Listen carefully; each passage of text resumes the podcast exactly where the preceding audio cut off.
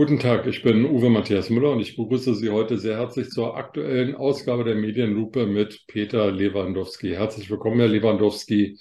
Und an Sie wie immer die allererste Frage aus dem Herzen heraus. Wie geht es Ihnen? Ach, Herr Müller, mir geht es gut. Ich bin ganz gespannt, weil die letzte Sitzung war ja Ihrerseits so energiegeladen, dass ich mich frage, was wird heute wohl kommen? Ich bin heute ganz zurückgenommen. Ich ruhe in mir selbst, denn ich muss alle Kraft, über die ich noch in meinem hohen Alter verfüge, aufsparen, denn es steht ein aufreibendes Wochenende vor mir.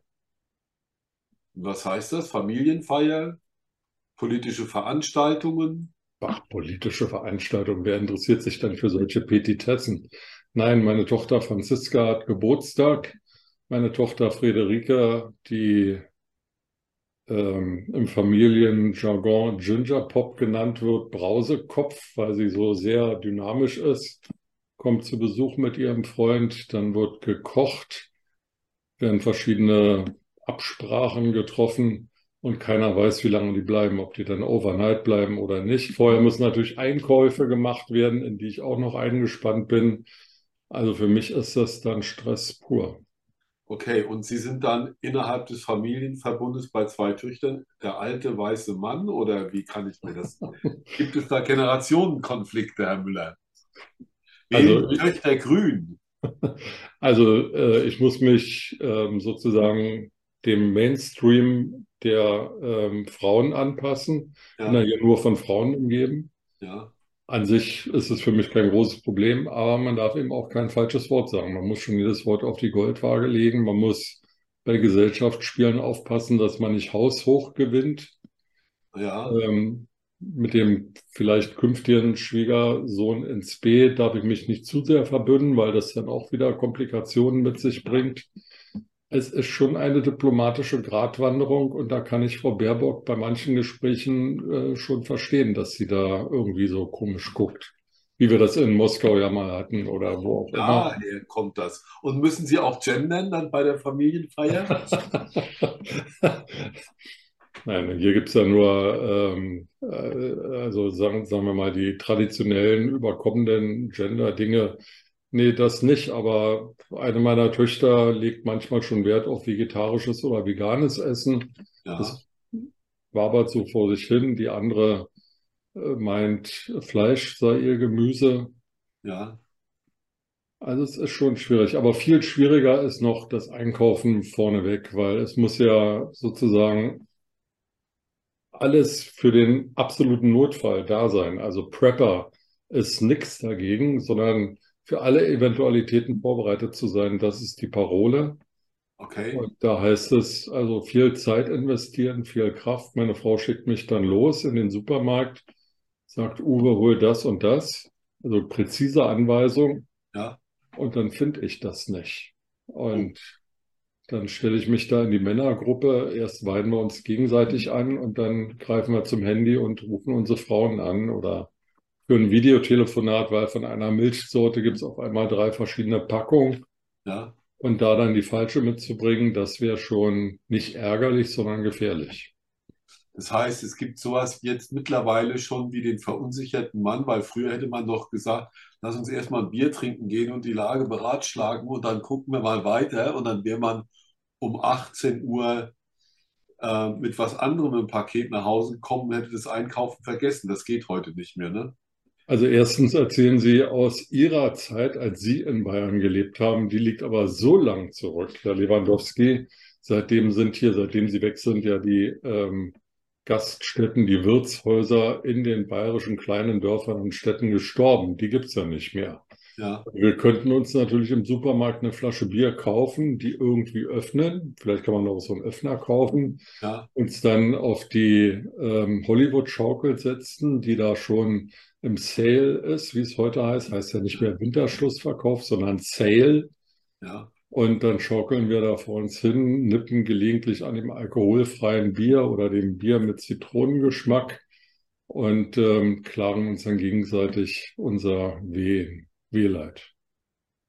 Also weil Sie, ähm, um auf die Medienlupe zu kommen, was überhaupt nicht thematisiert wird, was mir aber in Hamburg auffällt, dass der Strukturwandel jetzt mittlerweile auch in der Stadt stattfindet. Ja? Ähm, ich bin ja fähig, mir eine Zugfahrkarte per Online zu bestellen, aber früher habe ich das noch äh, physisch vor Ort am Bahnhof Altona gemacht, von dem ich. Darf ich da kurz einwerfen? Also Sie müssen sich da gar nicht so selbst loben, weil 80 Prozent Ihrer Altersgruppe, also der ab 70-Jährigen, sind im Internet unterwegs. Der, ich bin noch U70. Jedenfalls ähm, wollte ich neulich zur Post gehen. Ich wollte neulich einen äh, Ordner kaufen und morgens auf dem Weg nach Berlin bin ich natürlich Bahnhof Altona am DB Reisezentrum vorbeigelaufen. Letzteres gibt es nicht mehr. Der Staples Laden an einer befahrenen Straße gibt es nicht mehr. Und das Postamt im Hamburger Westen, hier bei uns in Othmarschen, ist auch auf einmal weg. Ja? Und auch hier lebt ein Teil der Bevölkerung, die natürlich die Weidstraße, das ist eine kleine Einkaufsstraße, ist zu einer relativen Berühmtheit geworden, weil dort die meisten Verkehrsunfälle in einer Straße stattfinden, weil Ü80 Menschen da gerne quer parken und in die Schaufenster reinfahren. Und, so, ne? und alle Versuche, das mit Längsparken irgendwie zu ändern und mit Pollern funktioniert nicht irgendwie so richtig. Und da merke ich jetzt, wie die Digitalisierung dann doch losgelöst jetzt von allen politischen Maßnahmen jetzt ganz extrem auch tatsächlich in den Städten auch ankommt. Ähm, Post gibt es auf einmal neue kleine Poststationen in Kiosken oder Bütchen, wie man in Köln sagt. Ähm, den Ordner, ich brauchte einen weißen Aktenordner, den habe ich dann statt für 2,30, da habe ich nochmal einen gesehen, im Harz für 89 gekauft, also auch eine schöne Teuerungsrate irgendwie dabei. Mein Internet mit der Bahn ging nicht über den Safari-Browser, da kam ich nie irgendwie rein. Dann kam ich aber darauf, dass ich vielleicht auch mal Firefox irgendwie nehmen könnte und merke dann, dass es, ähm, dass diese Digitalisierung, die wir mit Sicherheit für viele Prozesse auch tatsächlich brauchen, aber so wie sie zum Teil von der Wirtschaft gesteuert wird, den Menschen eigentlich auch komplett vergisst.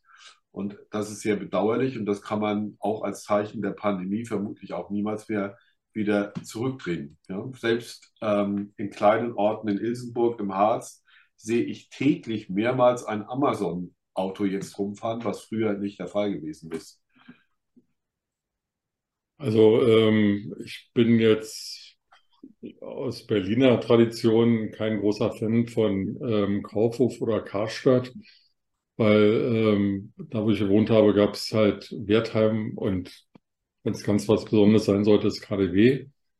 Ähm, aber ich finde es schon irgendwie traurig, dass äh, Galeria Kaufhof es nicht geschafft hat, irgendein Konzept zu entwickeln, um für die Innenstädte wieder attraktiv zu sein. Und wenn ich mir so ein paar Städte, die ich kenne, vors Auge führe, vors geistige Auge führe und mir vorstelle, die Gebäude stehen jetzt bald leer, weil Galeria Kaufhof platt macht oder nicht, die Filialen nicht übernommen werden, ähm, dann geht das Innenstadtsterben noch weiter. Und ich habe auch gehört, der Umsatz jetzt in dieser Vorweihnachtszeit in den Innenstädten ist ziemlich zurückgegangen, weil die Leute es einfach gewohnt sind, jetzt online einzukaufen. Und durch die Inflation haben sie sowieso nicht so viel Geld und so viel Lust, Geld auszugeben.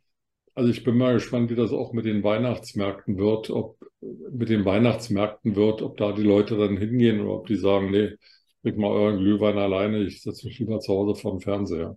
Ja, das glaube ich schon, dass es was wird mit den Weihnachtsmärkten, aber die sind ja auch dezentralisiert, könnte man sagen. Ja, also ich weiß nicht, wie viele Weihnachtsmärkte es in Hamburg, in Berlin, in München gibt.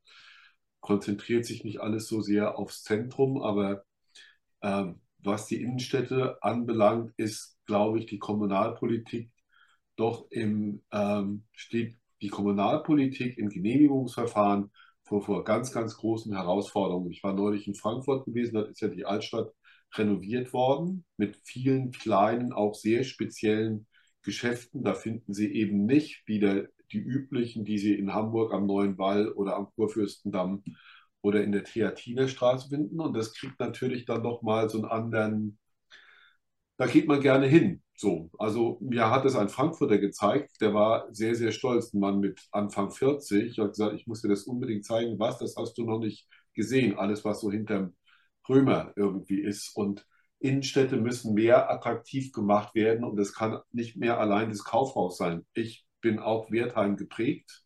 In meiner Sozialisationsstadt Kaiserslautern gab es einen Wertheim, da gibt es mittlerweile überhaupt kein Kaufhaus mehr. Und der Einzelhandel stirbt, weil ein großes Einkaufszentrum dort irgendwie Platz gefunden hat, das so wie das Elbe Einkaufszentrum ist und auch ein ähnlicher Betreiber. Also das kommt noch dazu in diesen mittelgroßen Städten, dass diese Einkaufszentren die auch so austauschbar sind, ähm, den Einzelhandel weiter kaputt machen. Und die große Herausforderung der Kommunalpolitik ist einfach, wie können wir durch Wohnraum in Hamburg im alten Kaufhofgebäude in Bahnhofsnähe, läuft jetzt immer noch eine Banksy-Ausstellung, glaube ich, seit einem halben Jahr, ähm, also wo man versucht, Kultur reinzubringen und eine andere Attraktivität und eine Anziehungskraft zu machen. Ich glaube, wenn es jetzt nur einen Weihnachtsmarkt, einen in Hamburg gäbe, würde ich da nicht hinfahren, weil ich stehe im Stau, ich habe eine volle U-Bahn, macht schon gar keinen Spaß anzureisen. Das ist mit dann auch ein großes Problem. Also hier in meiner kleinen bayerischen Stadt ähm, gibt es so gut wie gar keinen Einzelhandel mehr, aber eben viele Häuser, in denen Schaufenster sind, die jetzt eben irgendwie dann tot sind und immer zur Weihnachtszeit werden dort Krippen ausgestellt. Es gibt ja einen Krippenweg, das heißt, die Privatleute, die in diesen Häusern wohnen oder andere haben die Möglichkeit, ein Schaufenster zu nutzen, um dort ihre private Krippe auszustellen. Das ist an sich sehr schön, weil die Krippen eben alle sehr unterschiedlich sind und man dann eben sehen kann, wie viel Mühe sich die Menschen geben. Zum Teil ist es ja auch wirklich Kunsthandwerk und nicht jetzt Made in China. Ähm, mir ist aber erzählt worden, dass das wohl in diesem Jahr sehr kritisch ist, weil die Gemeinde von Tür zu Tür geht und darum bittet, keine Weihnachtsbeleuchtung anzubringen. Und auch die wenigen Gewerbetreibenden in der Innenstadt, die es noch gibt, sollen ihre Gebäude, Schaufenster, was auch immer, dunkel lassen, weil man müsse ja Energie einsparen. Das drei oder vier Wochen, nachdem die Stadt sich hier an so einem Lichtfestival beteiligt hat, und äh, das Rathaus wird auch weiter kräftig nachts angestrahlt. Es ist auch sehr prächtig. Aber ähm, das finde ich dann schon ziemlich bigott und äh, eigenartig, warum überhaupt keine Weihnachtsstimmung erzeugt werden soll und auf der anderen Seite die Energie rausgeblasen wird. Soll ich dazu was sagen oder schließt sich noch eine Frage an? Also wir haben ja bei der Energiepolitik, muss ich sagen, ähm, wie soll ich das sagen, es ist ja ein Widerspruch an sich. Wir haben auch mal über das Hamburger Hafenfest auch geredet und dass dann ein großes Feuerwerk gemacht wird oder die blaue Beleuchtung wird dann nochmal extra schön gefeiert und wir hatten ja auch schon mehrere Beispiele. Ähm, wir können momentan so schlecht über Politik so richtig streiten, weil uns momentan die Zündschnur fehlt. Ne? Es ist momentan alles ein bisschen zu brav, als würde sich die Politik auch mal eine kurze Pause nehmen. Die ganze China-Diskussion hat sich in irgendeiner Form jetzt erstmal beruhigt durch die Entscheidung der Bundesregierung wegen des Verkaufes eines Unternehmens in Bayern und eines in Nordrhein-Westfalen. Herr Merz ist auch so ein bisschen müde, ein bisschen schlaff. Wir waren alle gefangen von den Wahlen in Amerika. Aber ich glaube, wir werden weiterhin Stürme erleben, weil jetzt wird es tatsächlich kälter werden und ähm, es wird schon der Zeitpunkt kommen, wo wir keine Blackouts aufgrund von Energieversorgung erleben, aber vielleicht dann doch der anderen Art und Weise, nämlich das, was im Netz in irgendeiner Form gemacht wird. Und ähm, ich habe immer noch das Gefühl, dass die Politik, wie soll ich das sagen, zu wenig, da ist mir ein bisschen zu viel Merkel und Streichel noch drin. Wir haben das alles im Griff, wir schaffen das alles und so weiter und so fort. Und ähm, da müsste eigentlich ein bisschen mehr an Einstimmung der Bevölkerung kommen. Und davor hat man auch tatsächlich in irgendeiner Form Angst. Wenn es bei Ihnen im Ort passiert, dann heißt es ja, Leute, aß nicht mit der Energie so rum. Das finde ich eigentlich einen ganz guten Weg. Wenn sich alle daran halten würden, also auch die öffentliche Verwaltung, stimme ich Ihnen gerne zu. Ich habe allerdings eine andere ähm, Empfindung, was die Stimmung anbelangt, weil ähm, Herr Klingbeil hat ja auf dem SPD-Parteikonvent äh, Söder und Merz als Lügner bezeichnet, als Trumpisten, die mit Fake News arbeiten würden. Ging es um das Bürgergeld. ich habe die Bundestagsdebatte dazu verfolgt. Ähm, da behauptet die Ampelregierung das eine, also die Ampelkoalitionäre behaupten das eine und die Opposition breit links, AfD, CDU, CSU behauptet das andere. Da würde mir gut gefallen, wenn die Medien da ein bisschen aufklären würden und sagen würden, die einen haben recht oder die anderen haben recht oder beide haben ein bisschen recht in dem oder jenem Punkt. Aber da wird doch sehr viel geschimpft, herumgeschrien, die äh, anderen, eine anderen Barrikadenseite verunglimpft. Also da wird weiterhin viel Stimmung gemacht. Aber lassen Sie uns zu einem erfreulichen Thema kommen, Herr Lewandowski. In wenigen Tagen rollt der Ball. Yogi, nein, nicht Yogi Löw. Wer ist denn Yogi Löw? Hansi, unser Hansi hat ähm, jetzt irgendwelche Spieler nominiert, die über den grünen Rasen in temperierten, temperierten Hallen dem Ball nachjagen. Ähm, haben Sie dann schon Ihre Regenbogenbinde und Ihre Regenbogenflagge gebügelt, damit Sie da auch einsatzbereit sind? Auch da erinnern Sie mich ja an was, da muss ich das ja erst noch kaufen. Ähm, es ist allerdings schon lange her, dass ich auch im deutschen Trikot vom Fernseher, ich glaube, ich saß noch nie im deutschen Trikot vom Fernseher, aber ist vielleicht eine ganz gute Idee. So. Also ich werde äh, mir keinen keinen Regenbogenschal kaufen, sondern meinen Deutschlandschal umbinden. Das mache ich natürlich. Aber wenn Ihre Töchter da sind, so pro forma schon mal am Sonntag, oder? Am Wochenende. Den Deutschlandschal? Nee, den Regenbogenschal. Nur mal so tun, als ob. Der steht mir so irgendwie gar nicht farblich. So, okay. ich habe nichts anzuziehen, was dazu passen würde. Also, okay.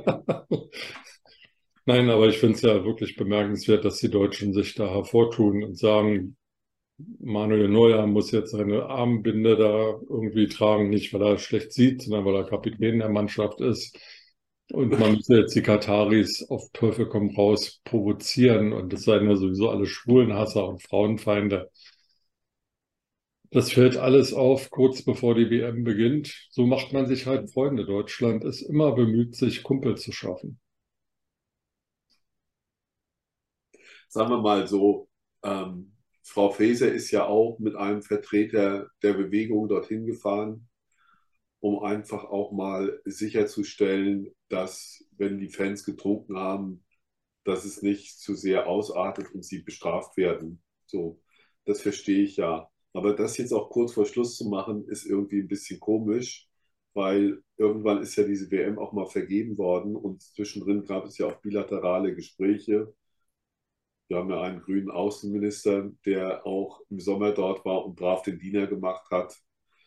Ähm, das hätte man auch anders regeln müssen.